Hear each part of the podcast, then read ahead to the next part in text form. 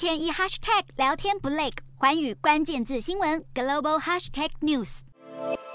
在镜头前面带微笑握手，两人简单寒暄几句。美国财政部长叶伦和中国副总理刘鹤首次举行面对面会谈，也是去年美国总统拜登与中国国家主席习近平会谈后，双方高层官员首次会晤，试图加强美中两国关系，并缓和紧张情势。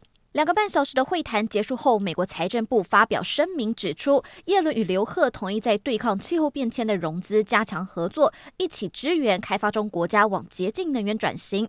刘鹤则强调，两国必须着眼大局，努力妥善管控分歧，并寻求共识。双方也同意经贸团队在各个层级继续保持沟通交流。而美国财政部与中国新华社都形容叶伦与刘鹤的面谈是坦诚、实质和具建设性的。另外，刘鹤也表示。是欢迎叶伦访问中国。